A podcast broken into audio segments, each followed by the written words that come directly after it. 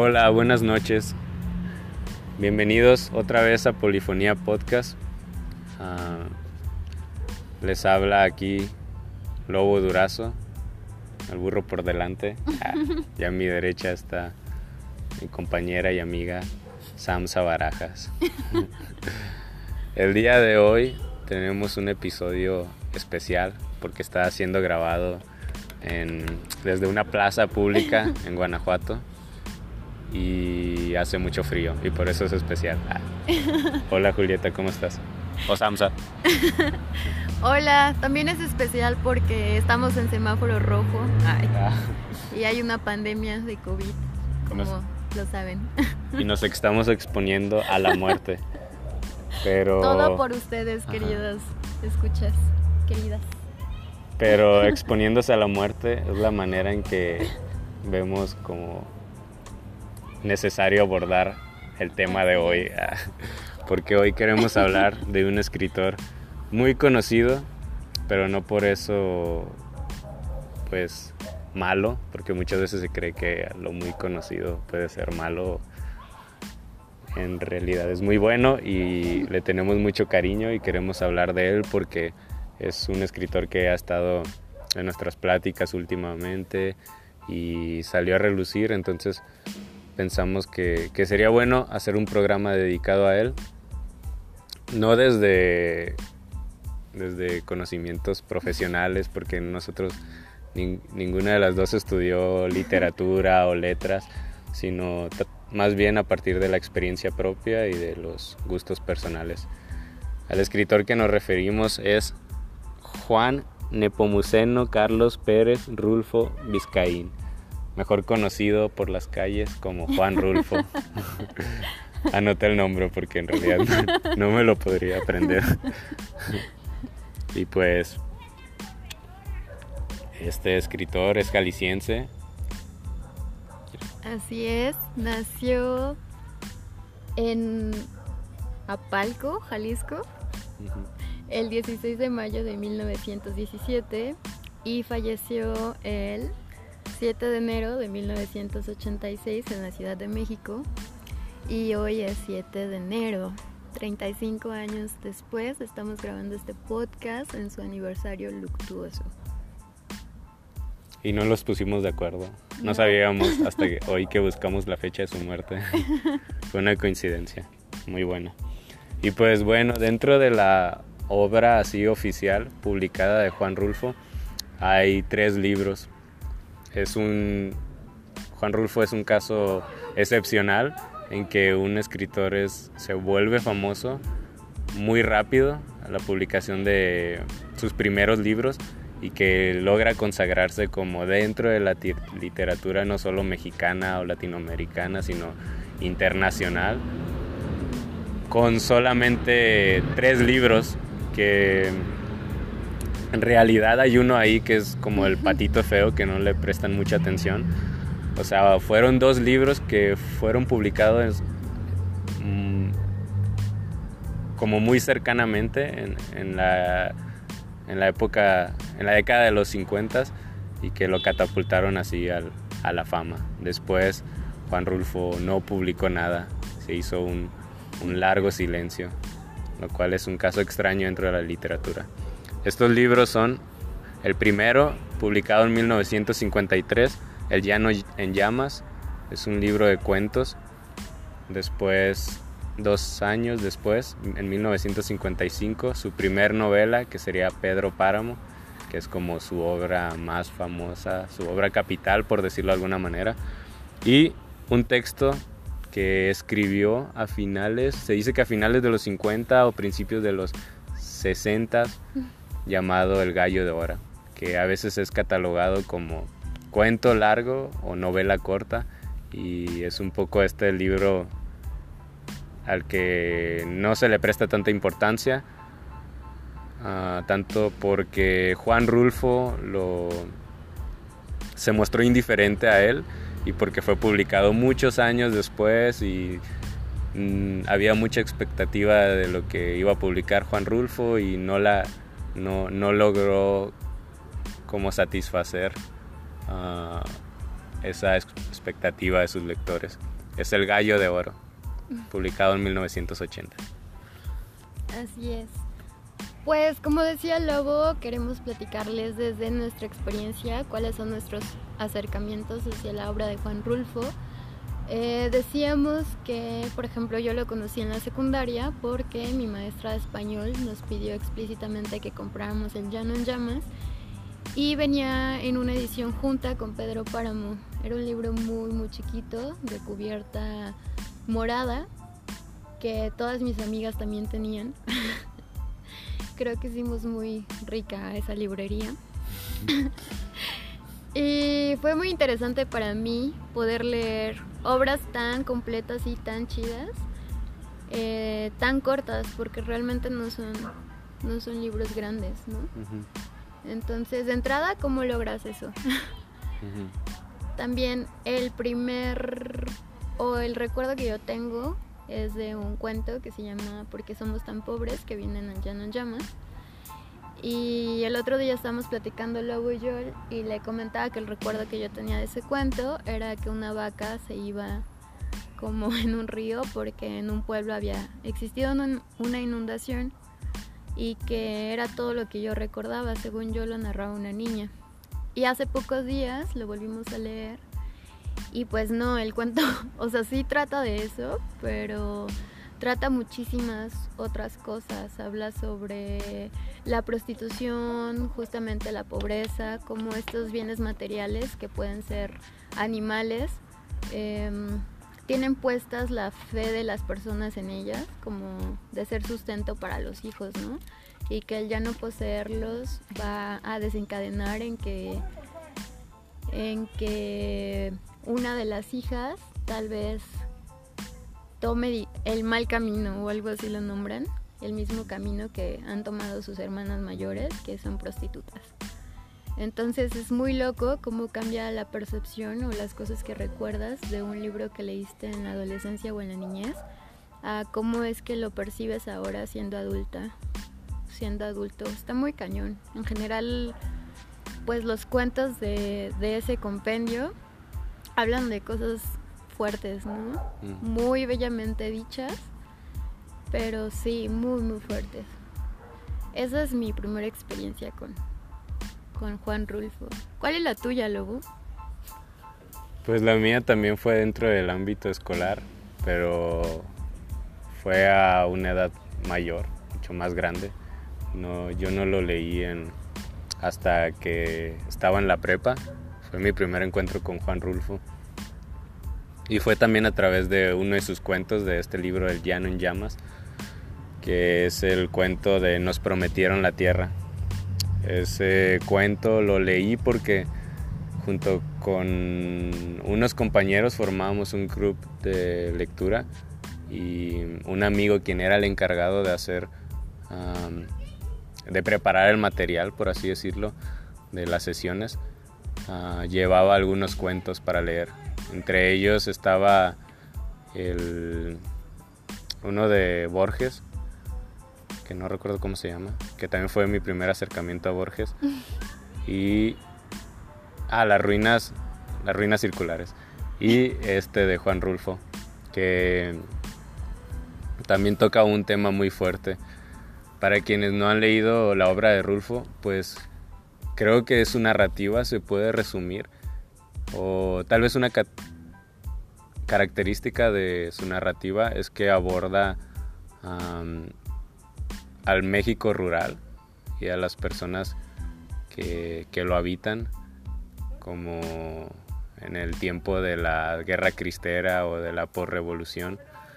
Entonces sus personajes son, son personas de campo o campesinos o gente muy pobre, pero creo que nunca llega a ridiculizarlos ni los ni, ni los caricaturiza, sino que son personajes que viven una realidad de cierta época, pero son unos personajes dignos como con personalidades fuertes. Eso fue lo primero que yo leí de Juan Rulfo. Después Ah, no leí nada hasta muchos años después, como en el 2017, lo recuerdo porque era cuando iba llegando a Guanajuato, que leí todo el, libro del Llano en Llamas, los demás cuentos, y después la novela de Pedro Páramo. Esa, esa fue después la continuación de la lectura que tuve. Pues tal vez podemos hablar un poco como de características como dentro de la obra de Juan Rulfo, como decía luego una es que aborda ciertos personajes que se encuentran fuera de la urbe, pero también es muy curioso porque mm, muchas veces se dice que, que los campesinos de, de Juan Rulfo pues no son como los campesinos reales, pero son las imágenes que tenemos de el México rural. Y es justamente porque es súper poético. O sea, sus personajes, pues sí, muchos no tienen como una em, escolaridad, por ejemplo, no, no van a la escuela, pero la forma en la que enuncian cualquier cosa está llena de metáforas y de significados. Y mucho se habla también de que Juan Rulfo tendría o tuvo que haber sido una persona muy muy culta para poder haber para poder eh, retratar a las personas de esa forma ¿no? Eh, también otra cosa súper particular que a mí me gusta un montón es el manejo del tiempo en la obra de Rulfo Creo que el tiempo es siempre presente, en el sentido de que todo está ocurriendo al mismo tiempo. Lo único que cambia es em, el momento en el que tú te das cuenta de cierto acontecimiento. Y Juan Villoro lo ponía de ejemplo como el que tú estés en un punto fijo y delante de ti haya un carrusel que esté girando todo el tiempo. Entonces lo que tú vas viendo son fragmentos de, del, mismo, del mismo objeto que al final termina siendo un ciclo, ¿no? Todo el tiempo se está moviendo. Y creo que sí tiene mucho que ver con el presente. Ahora mismo que nosotros estamos aquí grabando el podcast, están sucediendo muchas otras cosas en muchos otros lugares y nosotros nos llegaremos a enterar tal vez de algunas pocas de ellas, pero también será como ver solamente una parte del carrusel. Entonces en las obras de Juan Rulfo pasa mucho eso, sobre todo en Pedro Páramo. Y está muy interesante porque normalmente el tiempo se maneja de forma lineal, como en las historias, ¿no? Muy aristotélicamente, principio, desarrollo y fin.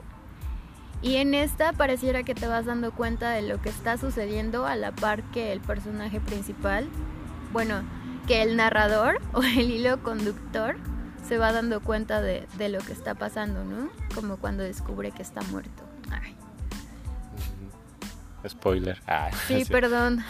lo pensé ya después de que lo había mencionado, disculpen. Pero Ahorita que lo decía Llano en Llamas y Pedro Páramo, pues desde el título está, está bien interesante, ¿no? O sea, se dice que Pedro Páramo es justo Pedro, piedra, en un páramo, ¿no? En un lugar desértico donde nada puede crecer. O sea, de entrada creo que es bien difícil poder construir una ficción en el desierto, en un lugar que planteas como como vacío. Y pues eso, el poder lograrlo me parece. Sí, está muy interesante eso que dices, como del vacío y del tiempo, porque es cierto que, que Juan Rulfo siempre se te sitúa como en el lugar de lo desolado o de lo desértico, donde las cosas no crecen de alguna manera o, o donde está la ausencia de algo. Y en Pedro Páramo es donde puedes notar mucho esto porque es, es, si se pudiera categorizar de alguna forma, es como, para mí es una novela de fantasmas, sobre fantasmas, una novela fantasmagórica y que eso hace que, que, que el recurso que Juan Rulfo utiliza del tiempo sea muy peculiar ah, en esta conferencia de la que hablaba Julieta, de Juan Villoro hablando de Pedro Páramo, que es una conferencia muy muy buena. Si quieren enamorarse de Pedro Páramo y ver una lectura como muy bonita, Juan Villoro lo hace en esa conferencia. Pero algo que me pareció curioso es que menciona esto del tiempo circular. Y, y yo cuando lo leí no pensé, no pensé uh, particularmente que el tiempo era circular en, en, Pedro Páramo, como que más bien lo sentía empalmado, como que era un tiempo que estaba barajeado y todo sucedía al mismo tiempo, como, como, no sé, sin obedecer esta narrativa que mencionaba Julieta como de la narrativa lineal. Y, y está, está curioso porque Pedro Páramo a pesar de ser muy famoso el libro, no, considero que sea una lectura fácil o una lectura tal vez hegemónica en, este sentido que obedezca, a la narración lineal, sino que te exige como lector armar un rompecabezas. Lo siento como que es un rompecabezas porque de repente pues no está separado por capítulos, no está separado por espacios en blancos y de repente entran párrafos en los que son un contraste con lo que ibas leyendo. O sea, empieza hablar otras personas y, no te dice, por ejemplo, ah, aquí ya pasó de este tiempo a un pasado, sino que son voces que van metiéndose como si fueran fantasmas, ¿no? O sea, son personas que tú de alguna manera ah, entiendes que ya están muertas pero te hablan como desde el presente y se meten con el tiempo presente, que es el del el narrador, que es un personaje que se llama Juan Preciado, que a pesar de ser el narrador no es el personaje principal, sino que sirve como punto cero de donde inicia la novela. Y recuerdo que algo que me pareció como muy interesante es esto que dice Julieta, ¿no? Como que el, narrador, Juan Preciado que va en busca de su padre, que es Pedro Páramo Acomala, uh, muere en un punto de la novela. Y, y yo tuve esta sensación como lector de que me dejó pues como tambaleando o en la incertidumbre de qué podía pasar porque era el personaje al que yo me había acostumbrado y no muere al final, o sea, yo siento que cuando lo leí murió como a la mitad de la novela. Entonces creo que fue un giro muy, muy interesante y, y, a mí como lector me causó una sensación que, que me gustó mucho. O sea, me, me, generó conflicto, pero me gustó mucho.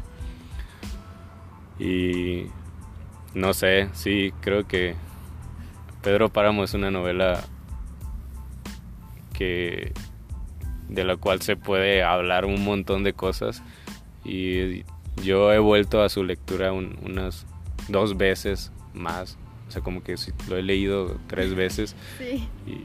Porque me genera una sensación como muy bonita. Es todo muy desol, ah, desolado y deses, deses, desem, ¿cómo se dice? Esperanzador. Desesperanzador. Ajá, pero aún así es como muy estético. Sí, pues Juan Rulfo decía que tenías que leer tres veces Pedro Páramo como para tratar de entender qué es lo que estaba sucediendo. Y hay entrevistas de otros escritores, porque pues sí, como decíamos, se volvió internacional, que literal decían, no, pues es que no entiendo, ¿no? Y regreso porque no, no entiendo qué es lo que está sucediendo ahí. Y sobre lo de los espacios en blancos también está chido como desde la gráfica, porque pareciera que ese espacio en blanco te da como chance de, pensar entre un párrafo y otro qué es lo que, lo que está sucediendo. O sea, pareciera muy orgánico, como, como el ritmo también en el que está escrito. Y pues hay un montón de personajes, ¿no? Yo recuerdo haber estado leyéndola y, tratando de apuntar nombres. y decir, ay, ok. Y entonces el personaje regresaba y e iba a mi apunte y decía, ¿quién era este personaje? ¿En qué punto estaba? Y más o menos así es como fui creando como esta especie de rompecabezas en mi cabeza. Está padre, creo que como lector te pone también en jaque y eso se agradece un montón. Sí, y no sé, a mí me parece algo muy del cotidiano mexicano, tal vez me, me, equivoque, como esto de la muerte, ¿no? O sea, más allá de lo obvio del Día de los Muertos, sino como, como la presencia que tiene la muerte en, en nuestras vidas. Y, y creo que Juan Rulfo lo que trata de hacer con esta novela, Pedro Páramo, es darle esa voz a los que ya no están, ¿no? Como almas en penas que están en una clase de limbo, como a la... como que... No sé, creo que uno puede encontrar muchos simbolismos en, en, Pedro Páramo si, si le pone atención a las lecturas, como esto que decía Julieta de la piedra en el páramo, ¿no? Como la tumba o lo, desolado. Ah, el propio nombre de Comala, el pueblo, que es como un comal, donde en un momento Juan Preciado, el, personaje narrador, en un punto al principio, después los narradores son muchos, ah, dice que cuando va descendiendo, que esto es algo muy peculiar, o sea, se llega con mala descendiendo, como una clase de, inframundo o, o sí, descenso a los infiernos.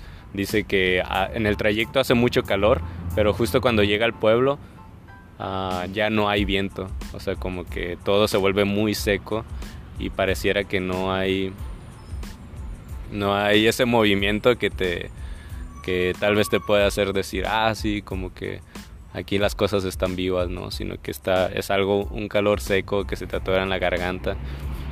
Y, y me parece muy interesante que juegue con ese recurso, no es como usar a los fantasmas desde lo... desde...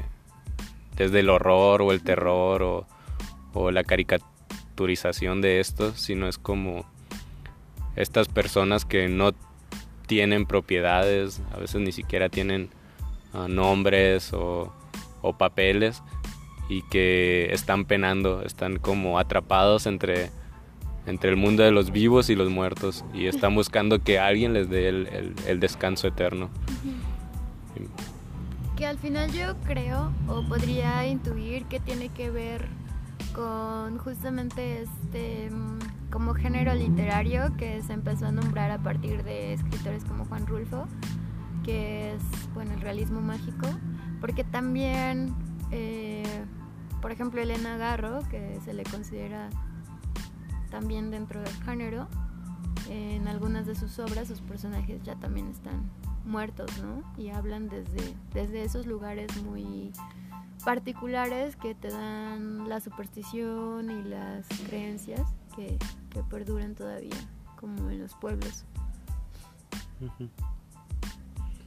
Sí, y creo que al, utilizar estos personajes como los despojados o los que los que los menos, los que no tienen, de alguna manera creo que hace una crítica a, a un tipo de realidad y un tipo de época y no es una crítica explícita, o sea, creo que que la obra de Rulfo ah, critica, puede criticar duramente como la realidad mexicana, pero no lo dice de manera directa, ¿no? O sea, no, su obra, a pesar de que transcurre en cierta, en cierta época, no, no, no termina de ser una obra histórica. O sea, está em, empapada de eso, está empapado de los tiempos de por revolución, de la guerra cristera, pero nunca termina de ser una obra militante, ¿no? Y, y me parece que tomando estas voces, ah, de alguna manera hace como una crítica o toca puntos, uh, aspectos políticos tal vez. Sí, a mí me gusta un montón también otro aspecto, que es las mujeres que aparecen en, en las historias también de Juan Rulfo, porque siempre son mujeres que van un poco contra la corriente y contra este pensamiento cristiano este, que tiene que ver con la buena norma o con lo que el resto de la sociedad hace. O sea, son mujeres que parecieran tener una cierta luz sobre ellas que las hace muy, en general muy fuertes, o sea, muy aguerridas, muy particulares, muy en el mundo de los sentidos también, muy pues sí, muy, muy fuertes y creo que también es algo que, que ocurre casi en todas las cosas que ha escrito. No son tantas las mujeres que aparecen, pero sí son muy fuertes. O sea, algunos de los recuerdos de personajes más significativos para mí justamente son mujeres. Pero también se habla de la mujer desde una parte muy erótica se menciona mucho como esta naturaleza sensual, donde pues se busca el placer y se busca la liberación sin culpa del cuerpo y del compartir. Y eso pues está, está interesante también un poco como por la época, ¿no? Y como por el lugar desde donde se está, se está diciendo como por qué. No podría decir por qué, pero sucede y sucede en muchos de sus cuentos.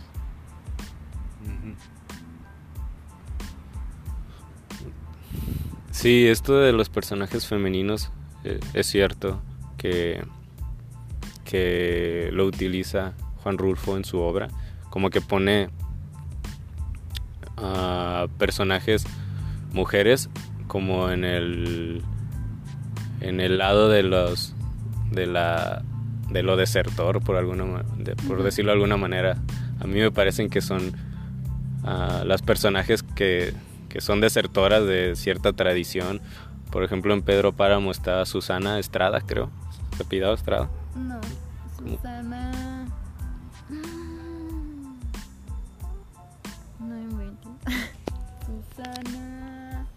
bueno, Susana. Qué vergüenza. Susana Distancia. Sí, que es un personaje como que sale de este... Es la única que sale, se anima a salir del pueblo y, y decide como seguir sus impulsos, como... Susana San Juan. Susana San Juan. Es la... Como uno de los personajes principales también, porque es el es la, ajá, la personaje que, que crea el conflicto con Pedro Páramo, este señor que es como una clase de, de terrateniente que, que se hace dueño de casi todo el pueblo y que es padre de todo. Ajá, ajá. Y como un personaje con mucho poder, ¿no? Como una clase de de narcotraficante ahora, pero que no puede conseguir uh, por decirlo de una manera, el corazón de Susana, porque esta, pues, se casa con él, pero decide abandonarlo porque sigue sus impulsos, ¿no? Como de, de moverse. Y me parece muy interesante como ese personaje, que también Juan Rulfo lo utiliza en su otra novela, que es El Gallo de Oro, de la que hablábamos. Pone a un personaje que se llama Bernarda, que le dicen la caponera, que es una chava que canta, va con un mariachi a los pueblos a cantar en las ferias y en las peleas de gallo y resulta ser para mí el personaje más fuerte y de alguna manera más coherente um, con lo que con lo que quiere. O sea se da cuenta que ella es una mujer libre y no puede uh, seguir estos estos estas conductas que, que, a veces se ven en los pueblos de casarse y tener un matrimonio. De hecho, llega a casarse y tiene una hija, pero se ve cómo se va marchitando y ella misma es consciente de ello, ¿no? Como que dice que ella no nació para estar con un hombre o más explícitamente no nació para estar encerrada, sino que se tiene que estar moviendo. Y, Sí, pues también, por ejemplo, este libro del Gallo de Oro, que, que lo encontró luego hace poco, em, pues como ya Rulfo no lo editó, porque lo escribió y ya después, muchísimo después se publicó, eh, yo siempre he tenido como...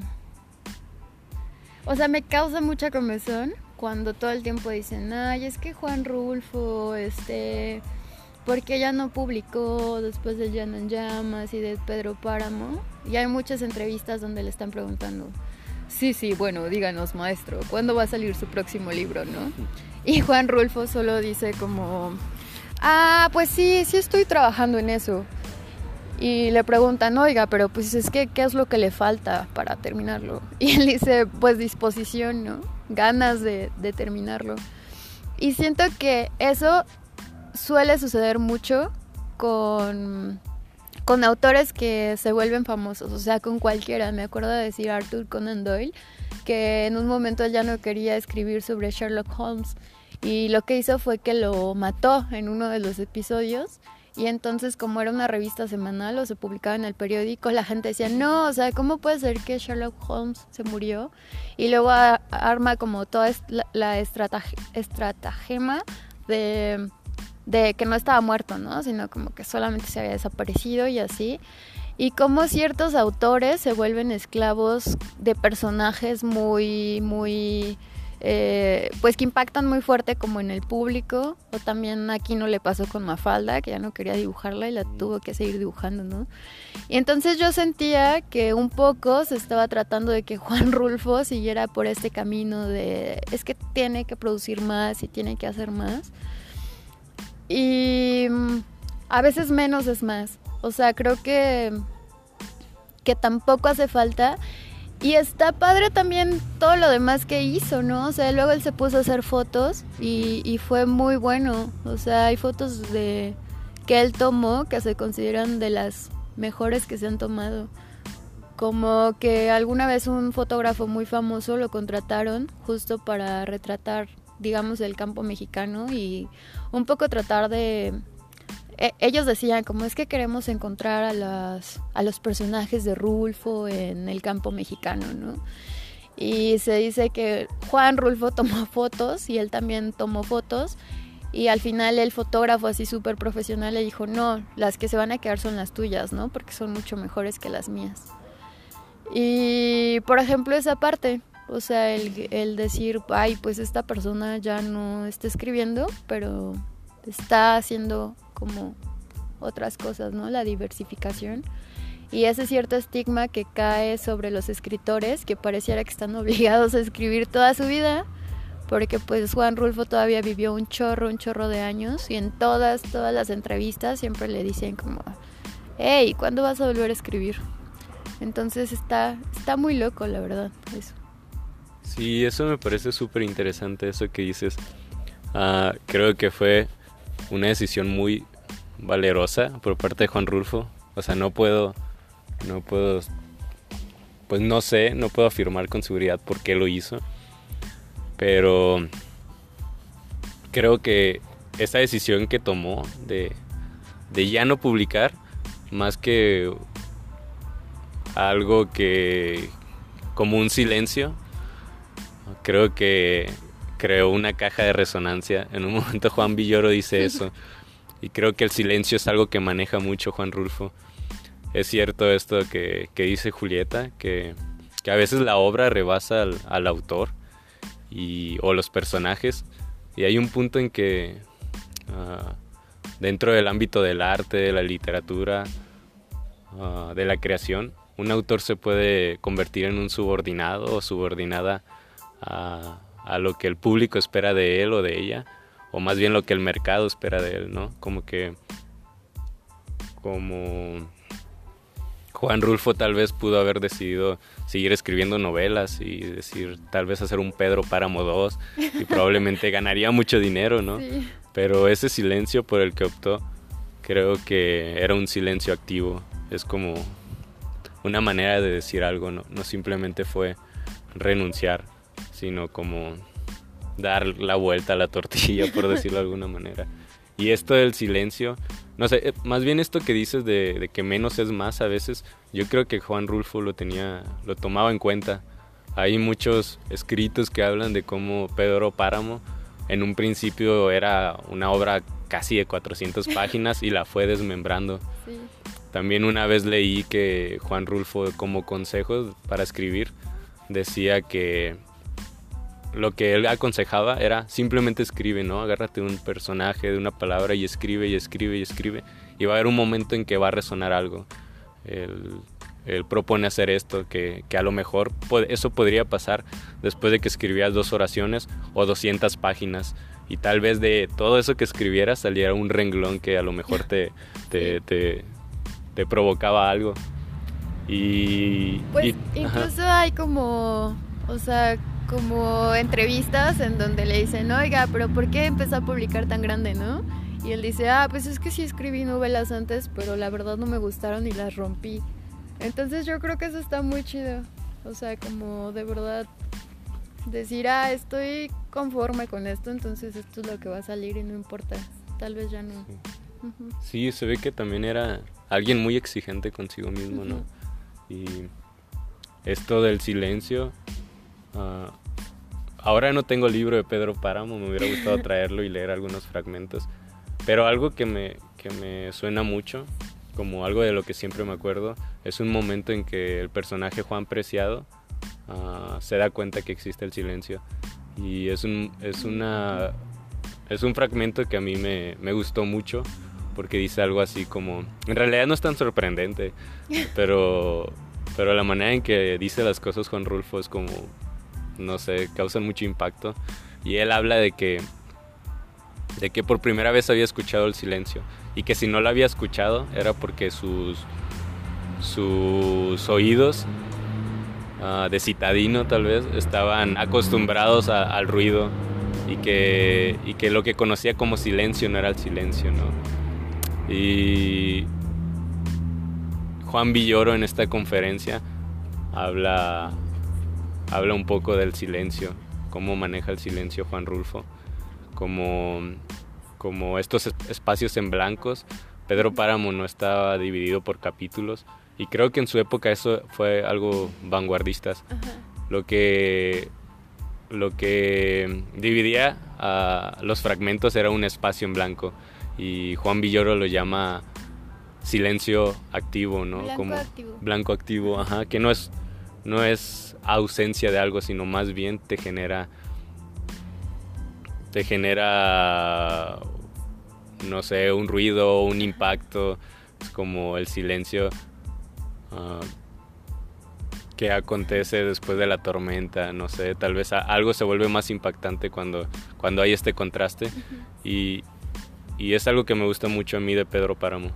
No, no, no te indica cuándo va a pasar de un narrador a otro o una narradora, narradora, porque también hay muchas voces, eso se convierte, la novela se convierte en una polifonía de voces, donde hay, de repente habla una señora, una hija que está enterrada en la misma tumba de la señora, o habla un campesino, a veces no sabes quién te habla, sino que son voces, son, son murmullos. Ajá, que así se iba a llamar en primera instancia Pedro Páramo. Sí, los murmullos. Iba a llamar los murmullos.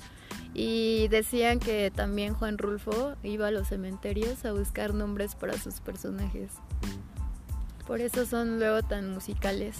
También había otra cosa que él decía que a mí me gustó mucho y era que sus personajes no tenían rostro porque justamente representaban a cualquier persona que pudiera encontrarse como en esas condiciones.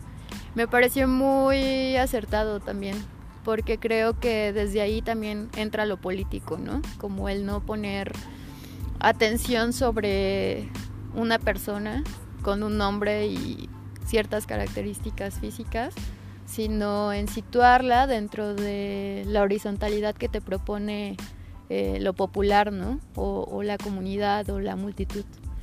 Me pareció muy, muy chido. Sí, algo que, que ahora recuerdo, como con lo que dices también, es que me parece interesante cómo Juan Rulfo, ah, la manera en cómo aborda la muerte y, y los fantasmas y todo esto, puede ser como muy característico de la cosmo, ¿Cosmovisión? cosmovisión católica de, los y las mexicanos, ¿no? Pero ah, también Juan Rulfo ah, logra ser muy crítico con la iglesia y con el catolicismo, porque hay personajes que, incluso son muy católicos y está este padre, que padre Rentería creo, que diario reza como tres padres nuestros, un, credo y, y, aún así es un alma penando, ¿no? O sea, como que por eso decía lo de la voz de los desposeídos, que incluso siendo fieles, o sea, estando, siendo muy creyentes, están en esta posición en que no pueden descansar. Y, pues hay contradicciones también como con, con las actitudes que toma ah, este padre o las, los personajes o las personajes como católicas o muy cristianas o creyentes. Sí, pues después de Llano en Llamas y de Pedro Páramo y regresando al Gallo de Oro, eh, luego hay como ciertas curiosidades de que Juan Rulfo quiso hacer una película, ¿verdad? Que se llamaba Coca-Cola en las venas. Luego la produjeron como otras personas. Y es una película súper experimental que, que es como una serie de imágenes donde un embutido va atravesando ciertas situaciones en la ciudad. Entonces Juan Rulfo tenía un interés también muy particular sobre el cine. Hay una entrevista donde le preguntan y, le dicen, ¿le gusta usted la televisión? Y dice, claro, me encanta la televisión. Creo que fue pues algo en lo que quiso incursionar y que no, no hubo mucha suerte, ¿no? A pesar de esto que comentabas de que de que Márquez, García Márquez y quién más habían, inter habían intervenido como en el libreto de una película, ¿no? Sí, según pues varias biografías o escritos sobre Juan Rulfo, pues hablan de que en un momento el escritor tuvo mucho interés dentro del mundo del cine y de hecho colaboró con distintos directores, escribió cosas. El mismo Gallo de Oro iba a formar parte de una adaptación, fue un script del cual no se tiene ah, registro, un script como un guion para una película. Y Seguro lo quemó. sí, dice que lo destruyó, pero no le fue muy bien. Como que en la época, en la, en la década de los 60, trataron de publicar muchas, o bueno, varias películas uh, relacionadas con el mundo rulfiano, pero no fueron muy bien recibidas. Una de ellas fue Talpa, como uno de sus cuentos. Hubo una adaptación de Pedro Páramo, pero como que hubo una serie de películas que de las cuales Juan Rulfo no se sintió muy orgulloso y lo desanimaron un poco a seguir dentro de, eso, de, ese, de ese mundo del cine. ¿Tú, ¿Tú ya viste Macario? Yo no la he visto. O sea, sé que es una película muy famosa donde actúa López Tarso, Ignacio López Tarso. Pero el otro día leímos un cuento y también tiene el mismo nombre, no sé si saldría de ahí. Esa es duda, por si saben, pues estaría chido que nos dijeran también. Sí, yo no sé si es la misma película, o sea, si, si está basado en, en, el cuento. Este cuento que se llama Macario, que de hecho es el primer cuento de, del Llano en Llamas. Que también está súper heavy, el otro día lo leímos, está bien, bien heavy. Sí, es muy bueno. Si no lo han leído, leanlo. Es una buena forma de introducirse a Juan Rulfo. Se van a asustar. No, no es verdad, pero... Sí. sí, fíjate que no he visto ninguna película. Vi algunas escenas del Gallo de Oro. Ahora, después de que lo terminé, me dio curiosidad. Hay dos adaptaciones. Una que se llama El Gallo de Oro, así tal cual, de los años 60, lo cual fue muy mal recibida. Y Juan Rulfo se dice que por esta adaptación, pues Juan Rulfo decidió no publicar El Gallo de Oro y después no le prestó mucha importancia, no le dio revisiones. después, en los años 80, después, un poquito después de su muerte de Juan Rulfo, hubo otra adaptación del Gallo de Oro que se llama Ay, no recuerdo, algo de la fortuna. Mm. Pero es como... aborda la novela desde, otro, desde otra visión, no tan folclórica o romantizada, porque mucho de lo que se criticaba del gallo de oro era que, que no alcanzaba a abarcar esta esta narrativa rulfiana donde sí se habla del campesino, se habla del pregonero, del campo rural, pero no desde lo denigrante o, lo, o, la caricatura de lo que debería ser. ¿no? sí, ¿no? Lo crudo, porque esta última, que no nos acordamos del título, eh, la dirigió Arturo Ripstein. Entonces, si han visto cosas de este vato, pues no manches, o sea, va completamente como a a enunciar todas esas cosas que de pronto no, no nos gusta ver. Y yo estaba pensando que la obra de Rulfo tiene mucho que ver con las texturas. O sea, ahorita que hablábamos de Macario, sentía que las sensaciones que me daban eran justamente como muy enfocadas en describir, por ejemplo, cómo son las ranas o cómo son los sapos o cómo son los pechos o la leche que emana de, de los pechos de esta mujer, ¿no? Con la que está él. O sea, todo va muy como fincado a las texturas, a la carne, como a la tierra, como a las sensaciones. Y a mí me gusta un montón eso, porque siento que muchas veces todo se enfoca más como en como en lo visual o en la descripción en general de la situación, pero no tanto en la sensación que corporalmente te puede dar pues la situación en sí. Y pues ya solo quería decir que a mí Rulfo me cae muy bien, o me, me hubiera caído muy bien, porque creo que tiene muchísimo valor el que un escritor pueda agarrar un texto y decir, no, este es un mal texto, entonces no lo quiero, ¿no? Y romperlo y volver a construir y o, hacer resúmenes y decir, ah, esta parte no y esta parte no funciona, porque muchas veces está la idea de que los escritores alcanzan la genialidad. Yo creo que sí pueden llegar a ser muy muy buenos, pero no creo que existan los genios o las genias. Entonces mantener siempre ese lugar, yo creo que te ayuda como a seguir en un perfil desde donde puedes estar como generando otras cosas y también es muy valiente pasar de, un, de ser un escritor tan famoso a empezar, no sé, a hacer foto, ¿no? O a tratar de hacer cine. Entonces, sí, eh, en muchas de sus entrevistas yo ya lo vi, pues cuando ya estaba viejito, que medio no podía pronunciar bien las palabras, pero también hay unas fotos de cuando fue, cuando migró a la Ciudad de México, ¿no? Y cartas que le mandaba a su, a la que primero fue su novia, luego fue su esposa y hacía hiking, o sea, creo que era una persona muy interesante y lo más valioso que yo creo que tiene es justo que no, o sea, que no se ató como a este ideal de ser, ay, soy un escritor y entonces la idea romantizada de lo que es ser una escritora o un escritor, ¿no? O sea, como que siempre se pudo mantener como en la tierra y, y cambiar esos ejes. Entonces, eso está chido, por eso. Sí, sí. Sí, está, está, está muy chido que haya explorado otros campos como la fotografía. También algo que me pareció interesante es que Juan Rulfo no, no fue propiamente un académico, o sea, no, no tenía como la carrera de letras.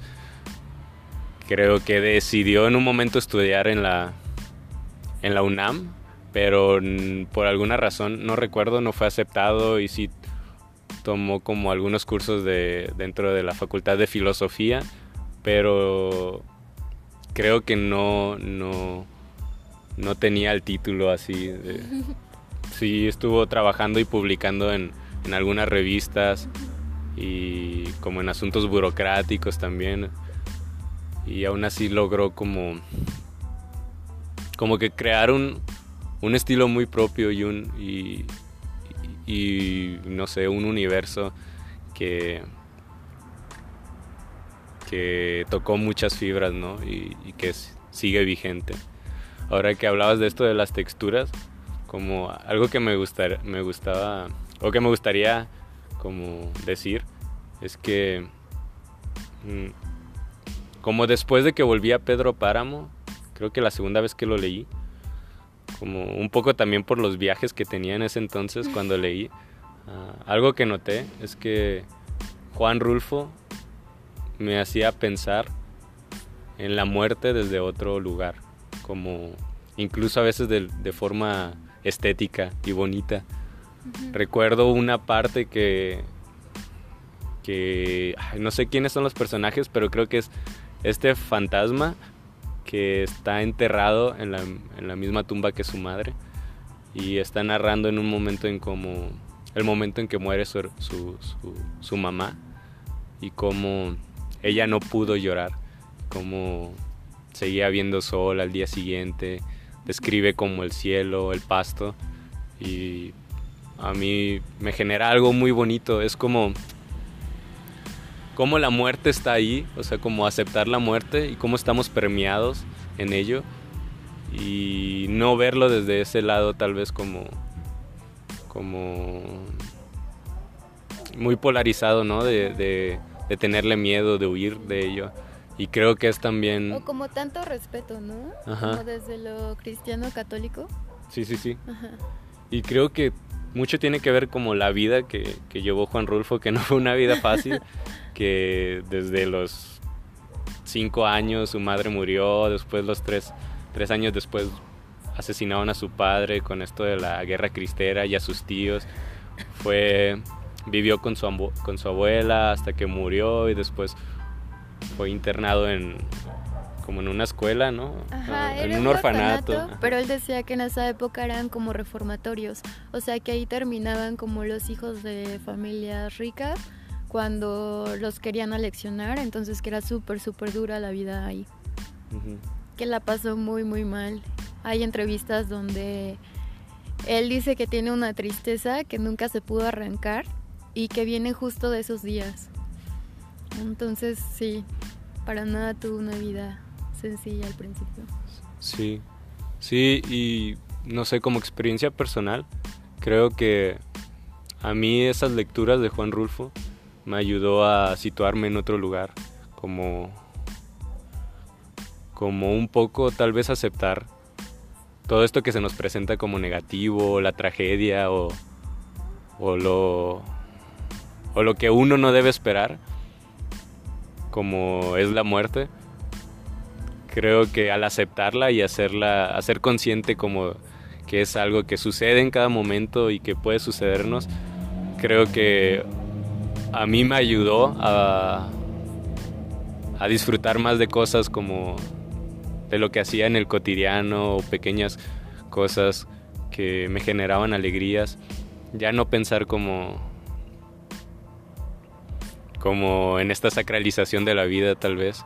O sea, esto, esto, es una lectura muy personal, pero para mí es algo que siempre me hace volver a Juan Rulfo, como, como aceptar este lado feo, ¿no? O que se presenta como algo que es feo, pero que en realidad también abrazarlo puede puede no sé, hacerte disfrutar más la vida y, y vivir el momento. Tengo mucho frío, perdón.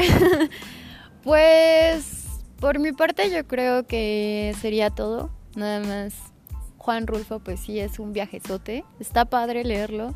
Como les decíamos, son novelas bien cortitas. Es súper entretenido leerlas. O sea, hay partes maravillosas, hay metáforas, justo esto, ¿no? Se, se abordan temas heavies, pero también poniéndolos en un lugar donde no están sacralizados y donde no están satanizados. Eh, pues eso, ¿no? Si pueden echarle una ojeada estaría bien, bien chido. Y más porque también es un escritor mexicano. Entonces habla de muchas cosas que, como, como lo dijo Lobo, no se dicen directamente, pero que sí tienen mucho que ver con, con la época y con estas insurrecciones de la época cristera. Entonces nada, es muy muy disfrutable. La verdad sí, sí, sí lo recomiendo. Y pues gracias por habernos escuchado hasta este punto. Hace mucho frío, entonces yo creo que ya nos vamos. Eh, tenemos otro podcast que hicimos de Maurice de Maurice Sendak, perdón, Maurice Metterling, que es el del pájaro azul, de Maurice Sendak, que es quien escribió Donde habitan los monstruos y muchos otros cuentos, por si lo quieren escuchar también estaría chido.